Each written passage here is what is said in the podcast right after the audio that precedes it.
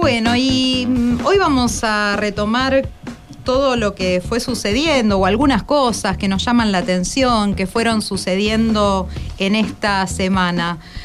Lo primero a lo que me quería referir es a esta, ¿cómo diríamos? A este contrapunto entre la tarjeta alimentar y el programa Potenciar Trabajo que ahí se, ahí se abrió un debate picante, un debate picante dentro del eh, espacio político del que soy parte, del frente de todos.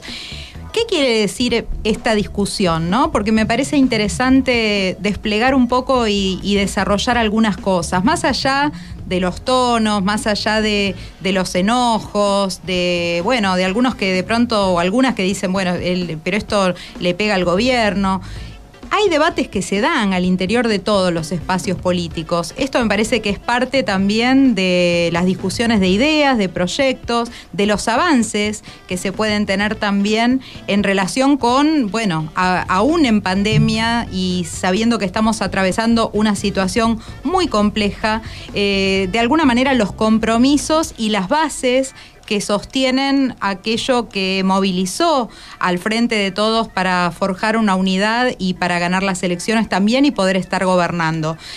Obviamente que quién se va a oponer a que se alimente mejor a, los pibes, ¿no? Niños, niñas y adolescentes, eh, seis de cada diez son pobres hoy en la Argentina. Claramente necesitamos poner ahí eh, recursos, poner ahí las políticas públicas, poner ahí una, una enorme atención pero sin embargo, ¿qué pasa? Se abren debates, se abren debates y se dice esto de, bueno, ¿qué pasa? ¿Por qué es el postnet? ¿Por qué el mecanismo eh, sigue enriqueciendo a las tarjetas, a los bancos? Por otra parte, también a los grandes supermercados, que son los que tienen posibilidad de implementarlo, a las grandes cadenas alimenticias, que sabemos que, bueno, no sostienen los precios cuidados y sin embargo leía hoy, Arcor aumentó cinco veces las ganancias en el 2020, ¿no? Eh, bueno, todas estas cosas dan para pensar si los mecanismos son los más adecuados, pero además hay otros debates debates en relación con el trabajo, debates en relación con, eh, bueno, ¿por qué no poner dinero para que también llegue un plato de comida a las familias y a las y los niños? en la economía social, en las cooperativas de vivienda, que de pronto, bueno, no solamente dan trabajo, sino que después dejan instalada la posibilidad de eh, mejorar el hábitat para millones de familias en la Argentina que tienen un problema muy grave en relación con la vivienda. O sea, la vivienda, la las cooperativas de trabajo, las cooperativas de producción, las empresas recuperadas. Ah, acá estamos en radiográfica, dentro de una empresa recuperada también. La organización eh, de la economía social y popular que necesita del apoyo del Estado, pero no necesariamente desde una mirada subsidiaria, sino desde una mirada de desplegar el desarrollo. Y la organización popular, la organización gremial, como un lugar también desde donde, eh, y en esto tenemos una enorme valorización, desde donde los trabajadores comparten y las trabajadoras comparten no solo un espacio de trabajo, sino una lucha y también, el, en definitiva, pujar por una correlación de fuerzas distinta eh, con las empresas, con bueno, otros sectores de la economía. Esto me parece que es parte del debate que se está dando, pero también deberíamos pensar en este debate, bueno, asistencia, desarrollo, qué pasa con los recursos, ¿no? Porque una parte del problema es que los recursos son pocos, que eh, de alguna manera, bueno, la frazada no alcanza, entonces tiramos de un lado y quedamos del otro lado desnudos. Entonces decimos esto, ¿qué pasa y por qué no eh, levantar la voz también en torno a algunos cambios estructurales que son imprescindibles? Eh, los impuestos, bueno, no regresivos, sino progresivos.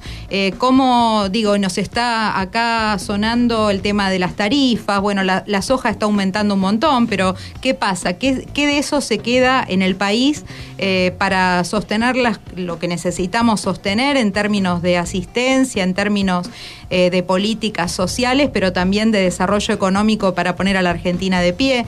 Y nos suena también mucho esto que está pasando en Colombia, ¿no? El enorme estallido justamente por querer impulsar en la sociedad impuestos regresivos y no progresivos, afectando a los sectores populares, también a las clases medias. Eh, creo que bueno, ahí tenemos un, enorme desafío. Eh, es parte de estos debates que, se están dando. Eh, decíamos, bueno, este año los debates van a pasar por la economía, sin duda. Hay hoy una reunión clave. sabemos que, bueno, ahí con Cristalina, ¿no? El Fondo Monetario, ayer hubo una reunión con el Papa. Eh, se discutió también en el Club de París, pero bueno, está centralmente hoy eh, con el Fondo Monetario la definición principal de la gira del presidente con su delegación, con Guzmán. En el Congreso en las próximas semanas se va a debatir también respecto de la administración de la pandemia, si podemos tener bueno, algunos parámetros que nacionalmente, según el riesgo de las jurisdicciones, ordenen de alguna manera cuáles son las medidas a tomar y bueno, salgamos eh, por arriba de este laberinto de los DNU y de si es el presidente el que tiene que decir y entonces la reta y entonces la corte y la mar en coche. Bueno, esto va a, estar sucediendo en las próximas semanas, también se va a discutir en las próximas semanas eh, de alguna manera la postergación, un mes de la, de la PASO y, de las generales. Eh, vacunación, economía, elecciones, ¿no? Son los temas de este año, sin ninguna duda. Y en relación con esto, hablamos de, la economía, bueno, mencionamos este tema de, las elecciones, pero voy a cerrar con la vacunación. Y voy a cerrar con la vacunación porque eh, necesitamos, mientras eh, vamos de alguna manera amesetando y bajando, ojalá descendiendo, todavía no lo logramos, los contagios, poder ir avanzando más fuerte en la vacunación. Se viene una cantidad importante de vacunas, como 5 millones. Bueno, necesitamos en la ciudad de Buenos Aires terminar de vacunar a las y los profesionales de la salud. Esta semana fue el día de la enfermería, no tenemos a la enfermería, a los enfermeros reconocidos, a las enfermeras reconocidas. Muchos trabajadores de la salud están planteando esto, ser reconocidos lo básico como profesionales. Eh, ser vacunados. en el caso de los trabajadores de la salud se avanzó más con la vacunación. En el caso de los y las docentes no. Apenas hay un 15% vacunados aproximadamente y eh, ya tenemos 14 trabajadoras y trabajadores de la educación que han fallecido. También ¿Qué pasa con las y los esenciales de los barrios? ¿Se acuerdan? Hace 15 días contamos que habíamos logrado se aprobara en la legislatura un proyecto para que el Ejecutivo destine vacunas a bueno, a las cocineras de los comedores, de los merenderos, a las promotoras de eh, salud, de educación, de géneros y diversidades, bueno, que están en los barrios ahí tomando la, bueno, en la, primera línea, ¿no? Tomando situaciones urgentes eh, que tienen que ver con la asistencia a quienes peor la están pasando, a los y las últimas. Bueno, eh, tuvimos hoy a la mañana una noticia muy importante porque Quirós, el ministro de Salud de la ciudad, anunció que va a vacunarse a los esenciales, a las y los esenciales. Veremos cómo esto se implementa en eh, lo antes posible, porque también desde desde el último programa donde estuvimos hablando de la muerte de Teodora, una compañera de, nuestro espacio político, de Somos Barrios de Pie, del comedor, el merendero, en verdad, el merendero Juana Zurduy, eh, de la Villa 31 del barrio Padre Mujica de Retiro. Bueno, Teodora Olloa la perdimos.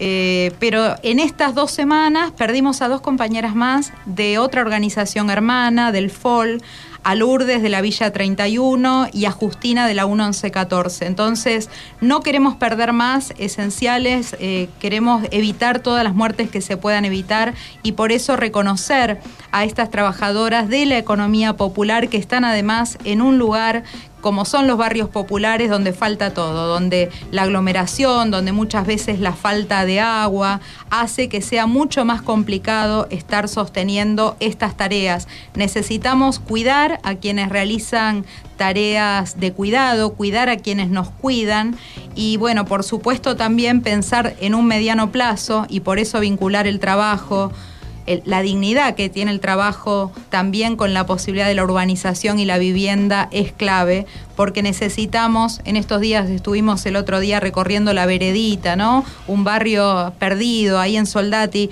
situaciones donde las familias todavía están con, con paredes de chapa en plena ciudad de Buenos Aires.